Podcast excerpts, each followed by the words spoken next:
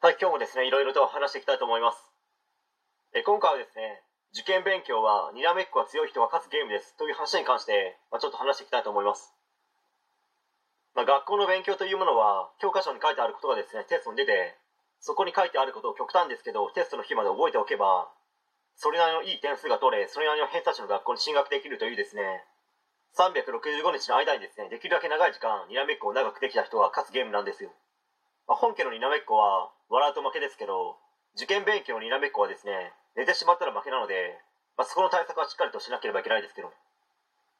偏差値70以上の進学校や難関大学にはにらめっこだけではなくてカンケリやだるまさんが転んだおままごとなどいろいろな遊びもですね覚えなければいけないでしょうけどでもそれはですねにらめっこという基礎基本レベルがほぼ完璧でなければ他のゲームや遊びに手を出してもですねすぐに負けてしまいますので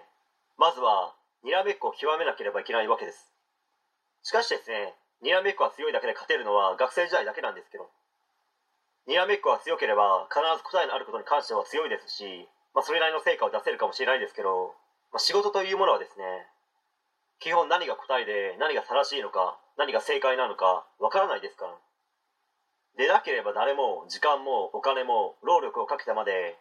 意味がないかもしれないチャレンジなんてしないです。誰もやったことがないことにチャレンジすればですねかなりの確率で失敗します。そして泣きたくなりますし逃げたくなりますし実家に帰りたくなります。それでも諦めずにですね失敗を素直に受け入れて成果が出る形に持っていく。それが人の生きる道だということもですね時には子供たちに教えなければいけないわけです。という話で終わりたいと思います。はい。え今回以上になります。ご視聴ありがとうございました。できましたらチャンネル登録の方よろしくお願いします。